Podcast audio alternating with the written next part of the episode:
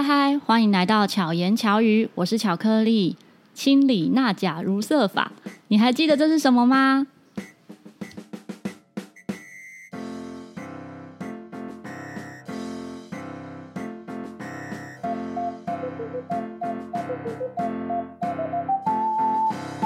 不知道大家上一次接触化学是什么时候呢？今天我们要来学习一下化学怎么样放在生活中。让我们欢迎今天的来宾正义。嗨，大家好，我是正义。呃，大家都叫我就义啦。嗯，所以你比较希望大家叫你就义还是正义？都可以，都可以。哪一个比较亲切？都都很亲切。对，九一真的很好，很亲切。因为我就六一。若一、哦，真的耶！若一，所以是六一，然后你是九一，不错不错，大家都可以用数字代表。对，用数字来代表。那你知道我还有另外一个数字是二三，二三，嗯，是跟巧克力有关吗？对，二三二，嗯，二三，猜到了吗？想一下，不知道听众有没有猜到？二三不知道，因为二三写起来很像巧。哦，蛮像的，哎，真的真的蛮像的。对，所以我签名的时候二三，哎，没有啦，签名也不能签巧克力，但是二三就觉得很像巧，有没有？蛮蛮蛮像的，真的。所以不管二三啊，还是六一啊，都代表我这样。以后观众留言就可以留言这样子。而且我之前国中就曾经，呃啊，高中啊，高中的座号就是二十三号。嗯，所以跟就是很巧。好，我们回归到刚刚讲的化学。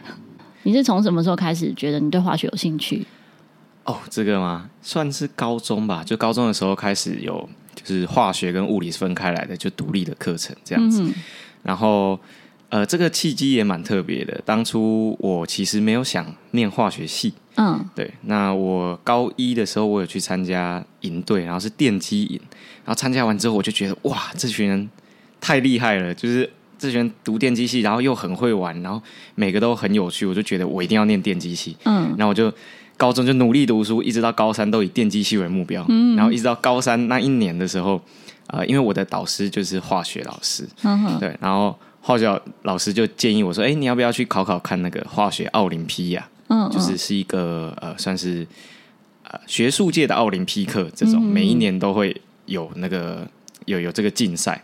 对，然后我就去考。”就想说啊，反正就就就去试试看嘛，对。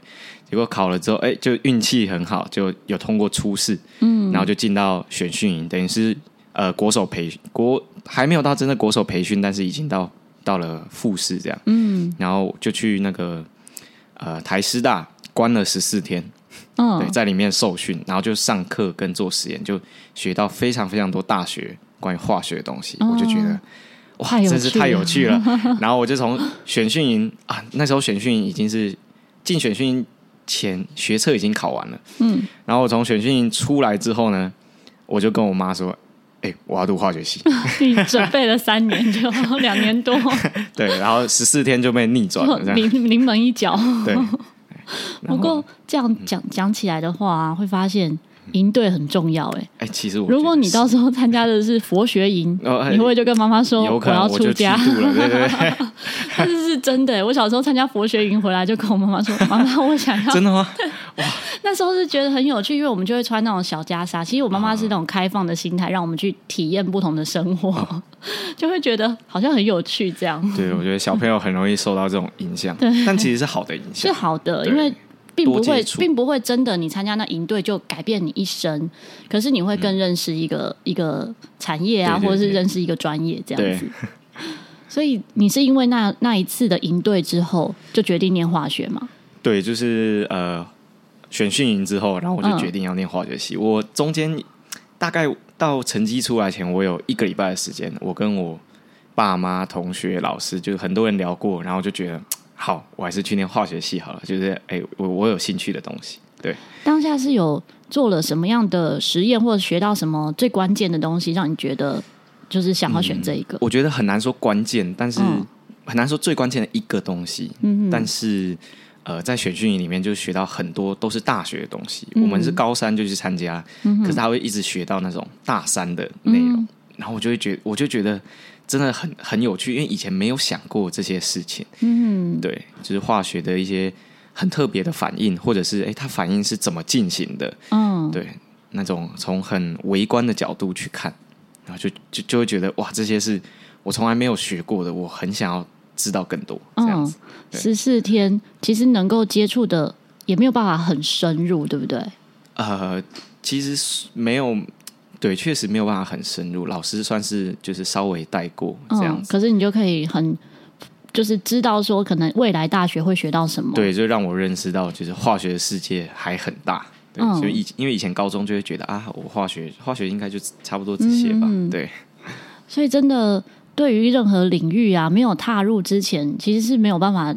从从你在准备的过程中去得知说啊，未来可能会是怎么样子，嗯，就是多方尝试，你才会知道说，哎，这个领域其实很有趣。嗯，如果没有尝试的话，是不知道的。没错，没错，非常同意。后来出社会之后，就走入这样的行业吗？啊，对，我就大学是念化学系，然后后来念的研究所硕士班也是化学系这样子，嗯，然后毕业之后就算是进到呃科像科技业嘛，嗯，对，就是。呃，虽然也是在做化学实验，不过是在做一些半导体类的材料这样子。嗯哼，对。然后接着呢，他也有自创一个品牌。哦，是。然后就是在前年吗？有点忘记哪一年了。嗯。对，就跟朋友们在就是聊天的过程当中，就是哎，就是我们就乱聊嘛，就说啊，不然我们来做做一个做一个团队好了，就是来、嗯、来呃，我们其实目的是想要。做化学相关的东西，嗯，然后去卖，或者是就是呃，我们想要开一间跟化学相关的餐厅，嗯、这样就很酷，很有、嗯、很很有噱头。是吃化学食品吗？呃哎、应该说用化学用化学反应做出一些很特别的效果，这样子。因为、哦、大家都知道干冰汽水，嗯、那个就是最一般的。然后我们想要做出，啊、例如说。呃，给你两杯东西，然后加在一起会变色啊，又很好喝的话，哦、那其实就很不错。因为你刚刚在讲的时候，其实我直接想到就是，像现在很多奶茶或是巧克力啊，都、嗯、是化学的，就是 你不用任何原本你那个饮料里面其实没有这个东西的成分，完全没有奶跟茶，这个然后调出奶茶。对对对，这个就是也是化学的，就是化学，对，没错也是化学专业。不过我们是没有要做，不是要做这样的。那但是那时候就乱聊，然后想说，那我们要怎么开始呢？哎、嗯，那因为我们都是大学研究所嘛，然后就觉得说，那对我们来说最简单的、最容易起步的，好像是教育。哦、对，因为我们以前可能也都上过，都都当过家教这样子。那我们就说，哎，那就从这个开始吧。对，然后我们就就一起创了一个团队，就叫混科学实验室。嗯，ASDJ Lab。嗯，然后就从这教育开始做，我们就去设计课程，就从头开始发想设计课程，然后去外面教学，然后也会写一些科普的文章，跟做一些科普的影片放在网络上，这样子。对，而且感觉是好玩的诶。呃，我们确实是自己也喜欢玩，就是对，你们是把科学变好玩啊？对，我们的想法就是，呃，我这学这种东西应该要很好玩才对，嗯嗯，大家都应该。大部分人都很讨厌化学，因为要背很多很多东西。对，对，那我们就觉得应该，呃，为为什么大家会这么讨厌呢？是因为其实老师叫你背，可是没有叫你，没有跟你说为什么，对，对，然后也没有跟你说可以用在什么地方。那我们如果出，呃，我们如果出一个主题课程，例如我们有见识科学的课程，我们就直接把化学放进来，你就知道说，哎，这些东西可以拿来作为见识科学。大家应该很多人都很喜欢柯南。嗯，对，对，那我们就用这种方式，让你觉得你可以成为一个柯南，嗯、这样子。对，鉴识科学，呃，如果比较生活化的角度，嗯、会是像是什么？呃，例如说，我今天要测杯子上，我今天要看杯子上的指纹，好了，嗯哼，对，我今天想要看这是谁的指纹，其实用一些化学的反应就有办法做到。哦，对，所以不用是啊、呃，刑事局啊，还是什么警察，我们自己在家都可以做到。对，对对，非常的简单。哦。嗯但你还是要就是能够放大啊什么之类的。嗯，放大镜是就可以看到了，就可以看。但是化学的方法通常是让它变出颜色。哦，对对对。呵呵呵。例如像有一种特别的化学物质叫做 ninhydrin。嗯。对，那这个东西只要碰到指呃指纹上面的胺胺类的物质，它就会变色，变成紫色。嗯。所以只要手摸过的地方，然后喷上 ninhydrin。然后稍微加热一下，它就会有紫色的指纹显现出来就。就像我们在一些戏剧看到就是剧情中会看到他们可能弄一个什么光紫光灯还是什么灯、啊、紫外光，对对对，然后就会出现那些指纹，是类似像这样，对对，对类似，嗯，嗯好有趣哦。然后我们就是让小朋友去玩这些，那他们就会知道说哦，原来原来就是哎可以这样子玩，嗯。嗯那你们之前办的营队，小朋友的年纪大概多大？我们其实教学的范围蛮广的耶，我们从国小到高中都有教过，哦、对对对，然后也有也有过那种共学的，就是哎、嗯、国小国中一起学一起的，嗯。那小朋友对于什么样类型的实验反应，就是会觉得最好玩？就是要让他们玩，对，所以都都有好玩的。以年纪比较小的小朋友来说，他们最喜欢两种，一种是画画。一种是粘土，哦、对，他们最喜欢这两种。对，只要东西可以变色，然后出来可以画画，他们就超爱。哦，可能就是前十分钟做实验，然后后面五十分钟他们都在画画。嗯，就让他们可以手 做，自己自己做一些创作这样子。对，那大一点的呢？大一点的话，呃，就会让他们做比较难的实验。对，嗯、例如我们会把一些大学的东西导进来，像是晨曦的实验。嗯，对，那晨曦实验的话，它其实很漂亮。而且大家一定现在生活中非常常看到晨曦，就是快筛哦，快筛就是晨曦的一种。哼哼哼对，那晨曦是哪两个字？晨是一层两层的晨，曦是呃分析的析。哦，对，晨曦实验。嗯哼，对，那呃晨曦的话，它的效果就非常好。例如说，我有一个色素，嗯，那我可以透过晨曦把每一种颜色都分开来。嗯哼哼，对，那它就会很漂亮。对，就像大家在看。快筛的时候，哎，那个就变那个，对对对，它的液体就这样一直往上跑，嗯嗯一直往旁边跑，然后哎，就看有没有一条或者两条这样。嗯嗯对，那你可以自己做出快筛剂吗？啊，这个有点困难。哦、快筛还是有一些，它有它的专业在。对对对，就是不同不同领域的东西。对对对，那个比较难一点。嗯，刚刚你说就是混科学这边跟大家分享的，主要是把科学化学变生活化。对。大家都能够观看嘛，都可以一起学习的。对对对，就物理化学啊，甚至我们也有做就是城市语言的一点点的课程这样子。嗯，对，那也是就还不，我们觉得还不错。当然是花了很多的心力去做，嗯、真的，因为毕竟不是本科这样子。对，而且因为你们都不是以这个为主业，对不对？算是有兴趣集合大家的力量，然后来完成这件事情。对对，就。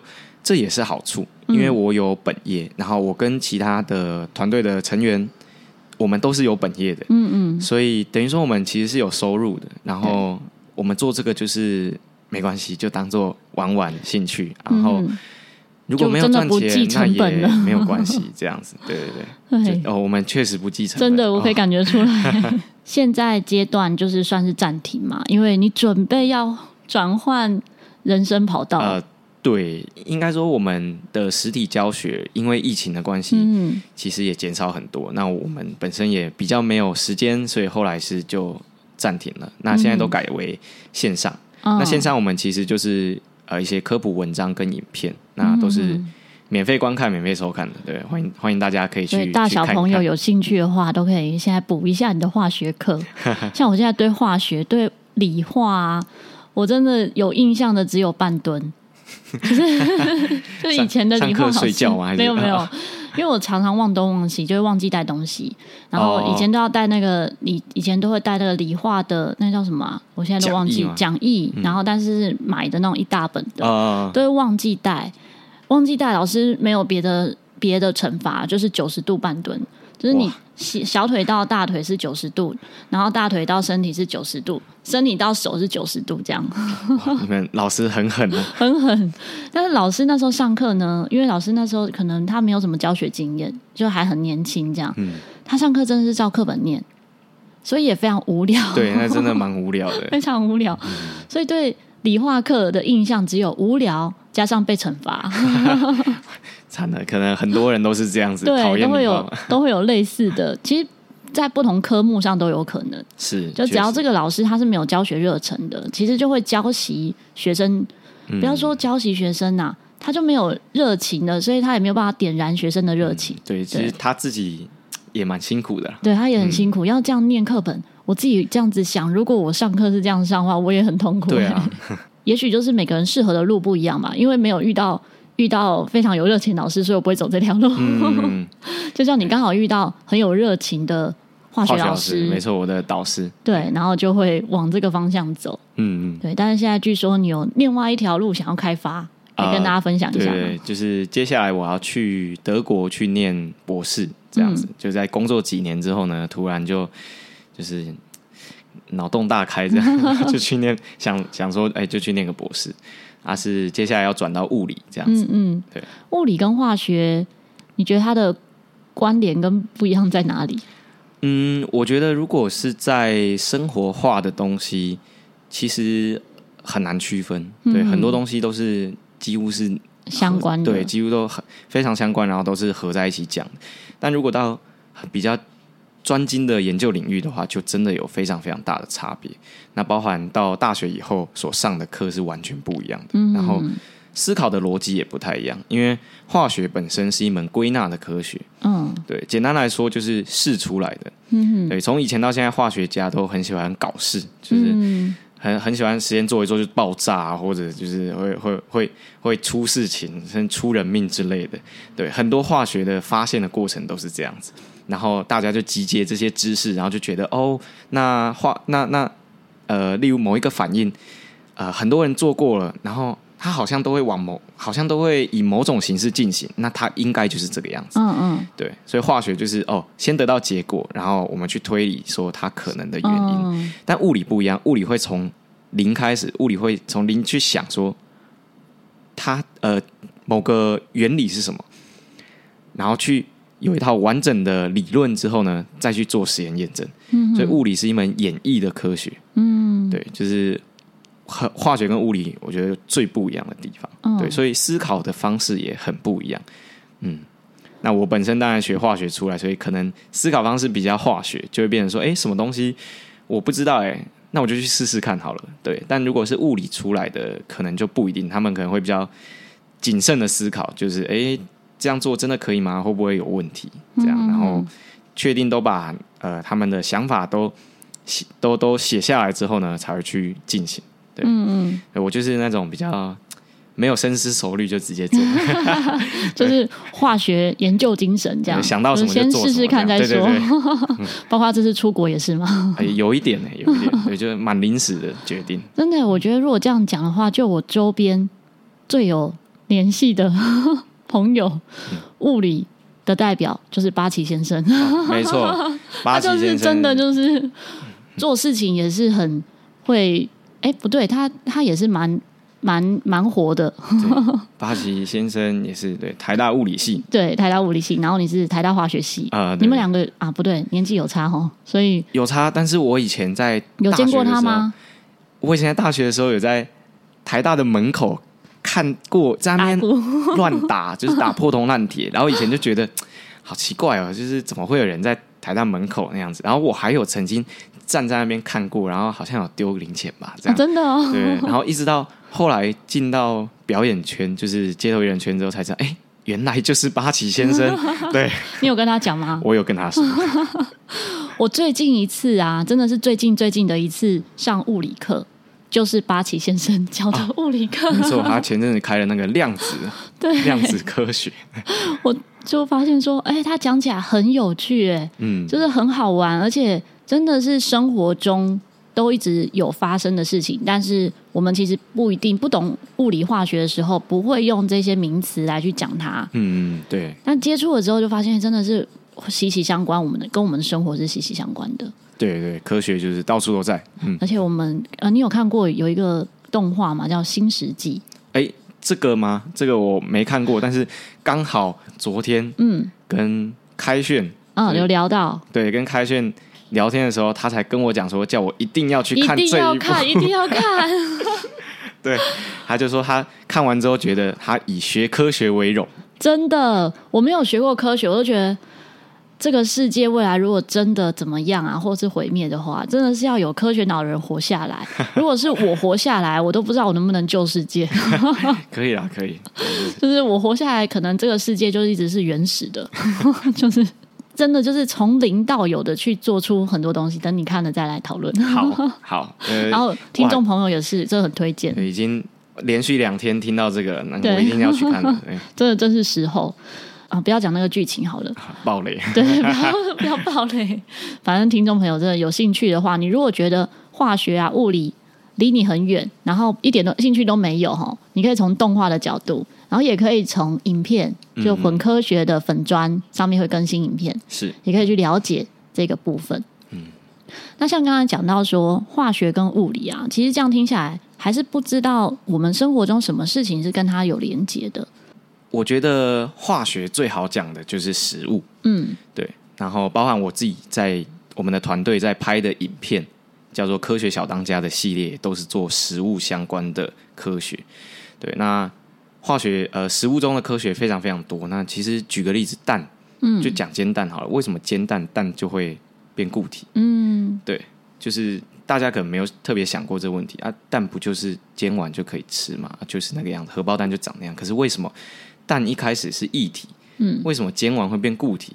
对，其实就是它有化学反应在里面产生，就是蛋白质变质，变质之后它就会凝集在一起，然后变变硬，那它就变成像固体一样，那我们就可以吃这样子。嗯哼，对，这个其实就是呃一个化学的应用，或者说联想。对，嗯 嗯。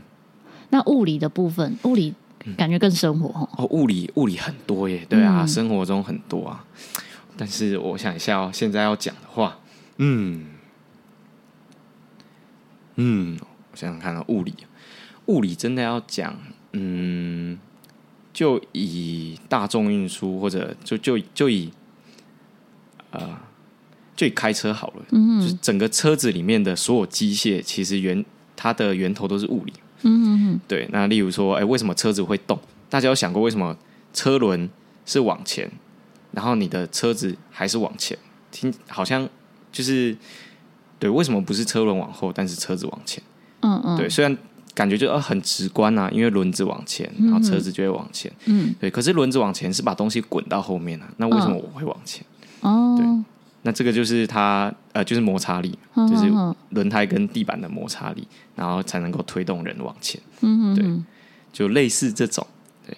但我其实也不会真的很特别的去区分、去区分或者去想说，哎，就是就是就是什么这样。然后我很很很深入的想说，哦，他是因为什么什么什么。嗯嗯。对，偶尔啦，哦啊，我想到一件事。嗯。对，就我上礼拜刚好去澎湖。嗯哼。然后呃，我跟我太太去，然后我太太在看那个海浪的时候，就说为什么浪花是白的？嗯。对。然后我就。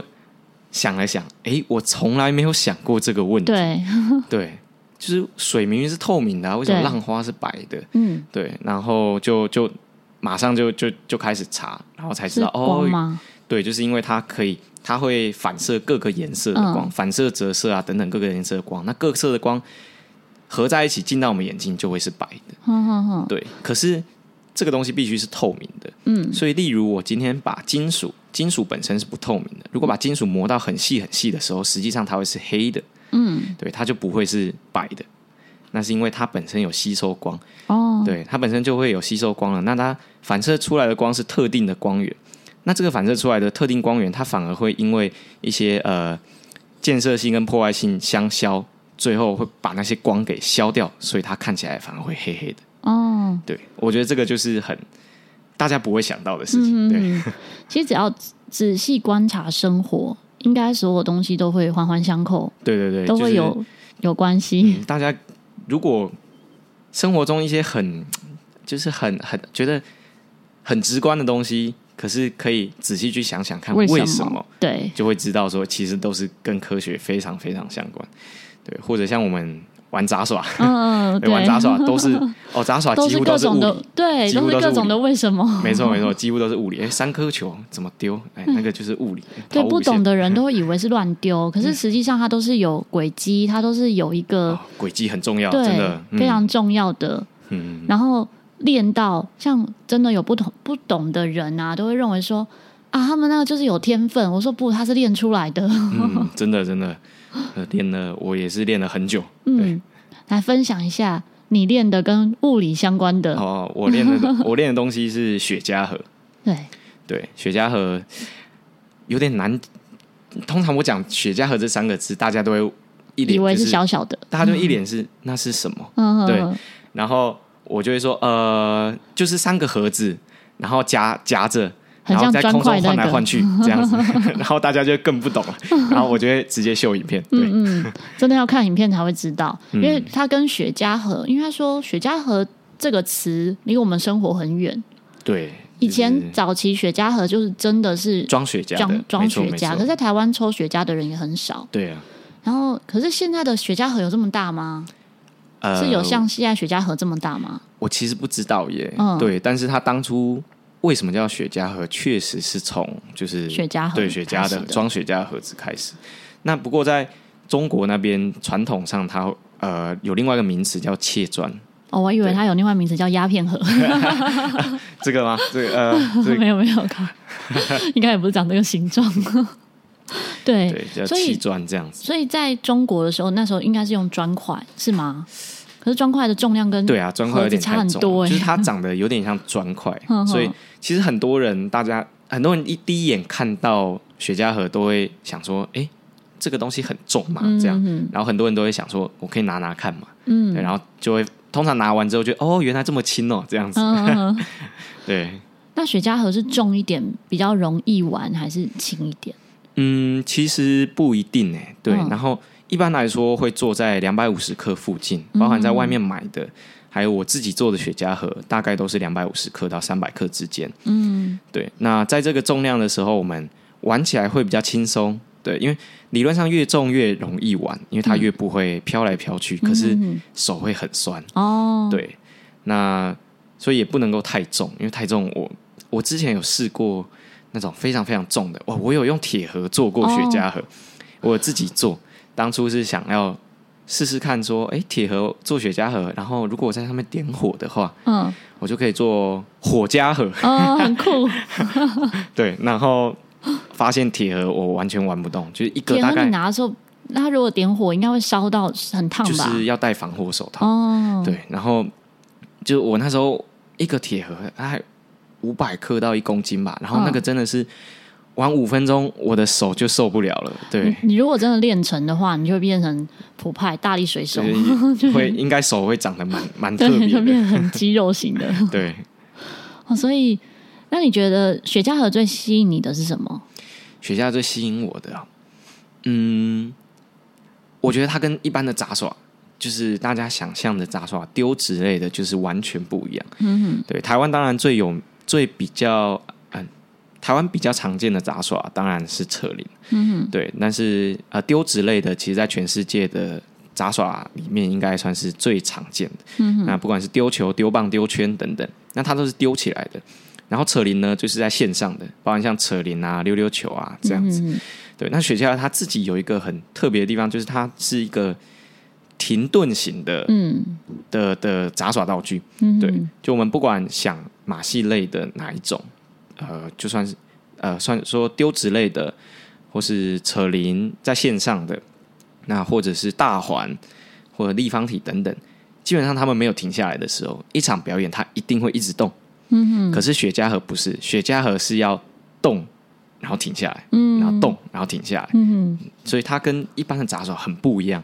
那它视觉效果上面就会哎、欸、很很特别，嗯，对，那就就对，就当初加大学加入杂耍社就觉得哎蛮、欸、有趣的，然后就开始练，然后就一路玩到现在了这样子。我都还记得第一次看正义的表演，你应该不记得。我第一次看你的表演的时候，圆山吗？对，哎，你竟然记得 街头作品实验室？对，没错，二零一七年是那时候，我甚至还不是街头艺人。对，你那时候是实验性的嘛？对，之后觉得很可爱、很温暖的一个演出，这样。但结果很可惜，后来你真的在上街头的时候，我都没有没有机会看到。嗯，哎，没关系，没关系，就是这个。也许还有机会，也许我 就是之后看你在国外参加艺术节的时候的影片，对，对，对，因为你的那个粉砖九一实验室，嗯，你会把化学的东西放在你的表演里面啊，对，对不对？对我比较呃，就我后来做出一个比较完整的表演，是有把化学实验实际带上街头，嗯哼，这样子就是请小朋友上台，然后我们一起做一个实验，这样，哦，对，那就。我觉得是把我的专业融入了。那之前在还没有做出这套作品之前，我就一直在想，我到底应该做什么？嗯、因为做一个表演的话，呃，除了技巧之外，还要有呃可看性。嗯、那呃，指挥技巧是没有办法表演的。嗯，对对。那我就在想，我的优势到底在哪里？我到底会什么？那我既然会科学的东西，我能不能把科学加进去？对，后来就所以就开始尝试，然后就尝试了很多很多种。然后后来发现说，哎，有一些实验是真的可以带上街头的，对，然后就在家里做测试啊，然后就就带上，真的真的在街头做出化学实验，就是没有危险性的实验，对，危险性很低，危险性很低，嗯、对，因为化学不会说，化学上面不会说完全没有危险，嗯，但是危险性会比较低，对，因为我都在家把危险的事情做完，哦，对，我这个实验啊，我带上街之前，在家里都做过。五十一百次，然后因为每次都要调不同的量，哦、然后东西要不同的浓度，嗯哼，对，然后要在自己家里混合，然后做做看。然后我在家里就是有尝试过了，那甚至有一两次就是在家里做到那种爆炸，对，爆炸的状况是怎样？就是真的爆开？没有没有，它没有真的炸炸裂那种，但就是呃，我在瓶子里面做嘛，它瓶子是开口的，然后就东西加在一起之后。然后它是整个喷出来，然后就就喷的整个厕所都是，然后就烟雾弥漫，对，然后我就我就要把全部窗户打开，抽风机打开，嗯、然后就是赶快逃出门这样子。你家里有其他家人吗？诶，通常我在做这件事情的时候是。没有人的，但有时候呃，我我我其实在租房子的地方做的那个房东，抱歉，没有，有时候我太太在，然后她就会说有味道，这样子。所以如果你是你小时候，就是你在求学阶段的话，你妈妈会不会以为你发生什么事情了？这样这个呃，还是他们已经习惯了？还好我求学阶段就是都都住外面哦，住校，他们可能不知道我发生了什么事。那自己在做实验的时候，有遇过那种很危险的状况吗？有哎、欸，就是我我前阵子就是发生很危险的状况，是怎么样的状况？也是我们那个魂科学，我要拍影片，嗯，然后我要制作氧气，嗯哼，对，那制作氧气最简单的方法就是拿双氧水，然后加催化剂，嗯，那双氧水就会分解，就会产生氧气这样子，然后我再收我再收集那个氧气，对，然后我就是双氧水的浓度太高了，然后催化剂的浓度也太高了，然后一加进去。那一开始没有反应，觉得很奇怪，然后我就在旁边等，然后摇在摇那个瓶子，然后我没有，就是我忘记一件事情，就是这个反应会放热。哦，然后它只要一放热，就是温度会让反应加快，所以它有点是这种我们叫做自催化反应，就是它会越来越快，越来越快，然后到某一个阶段，它就会直接爆爆出来，直接到那个点，对，它就会直接爆出来，然后我就没有特别注意到，然后就就看到，哎，怎么？好像一开始都不太会反应，然后后来它那个泡泡越来越多，越来越多，然后就直接爆出来，而且爆出来是紫色的嗯。东西、嗯、啊，紫色东西是因为我用的催化剂是呃碘碘离子，那它会变成碘 I two 就是点这个东西，那紫色就是点蒸汽，嗯，那点蒸汽是剧毒哦，对，然后它是直接从瓶瓶子喷瓶子里面喷出紫色的气体，我真的是吓到。真的吓到，马上逃走吗？我就在旁边，我就吓到，我赶快把厕所门关起来，然后直接逃出房子。对，嗯、对，因为我对没有想过在家会做出点蒸汽，嗯、实在太可怕了。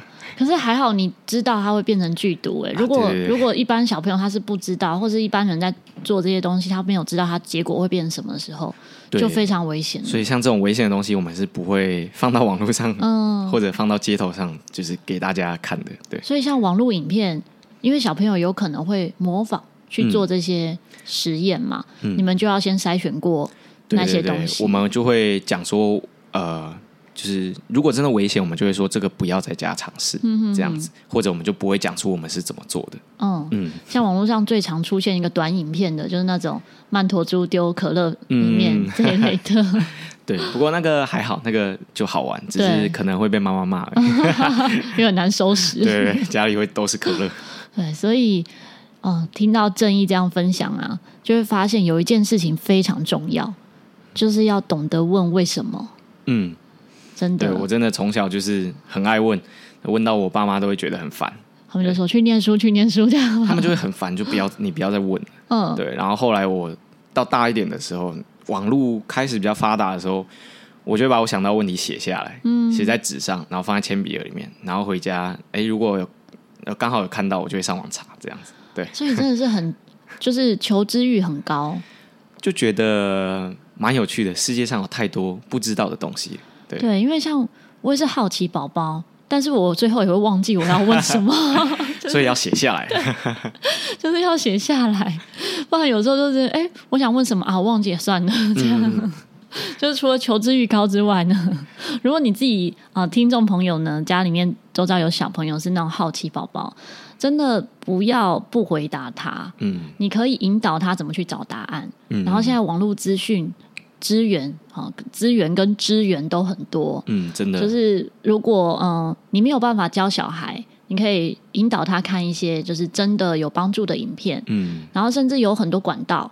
是可以协助小朋友去学习这一些东西的，嗯，有免费的，也有要付费的，也有很好的课程，这一些。有网络发达，真的现在学东西变得比较容易了，也比较有趣，嗯，对，因为现在都是讲求就是吸睛嘛，对对对，所以影片还要拍的好看，我们也是很在在努力当中，对，真的很期待，就是现在已经有四支影片了嘛，对，然后接下来应该会出。还有五支会出。哦，对，到今年底之前，哼哼哼，就陆续会推出。对对对，都是放在粉砖吗？还是会对，会放在粉砖跟 YouTube 上面。哦，都有，是同步都有发。对，同步会发。嗯，Instagram 我们呃，就是人手有点不足，现在 经营起还还没有真的经营起来，这样子没关系。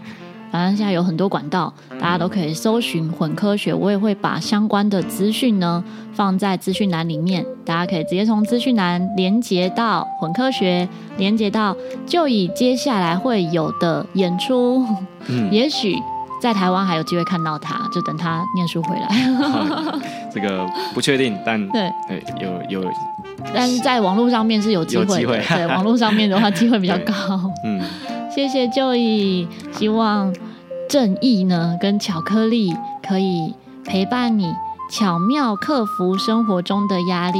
我们下一集再见，大家拜拜。谢谢，拜拜。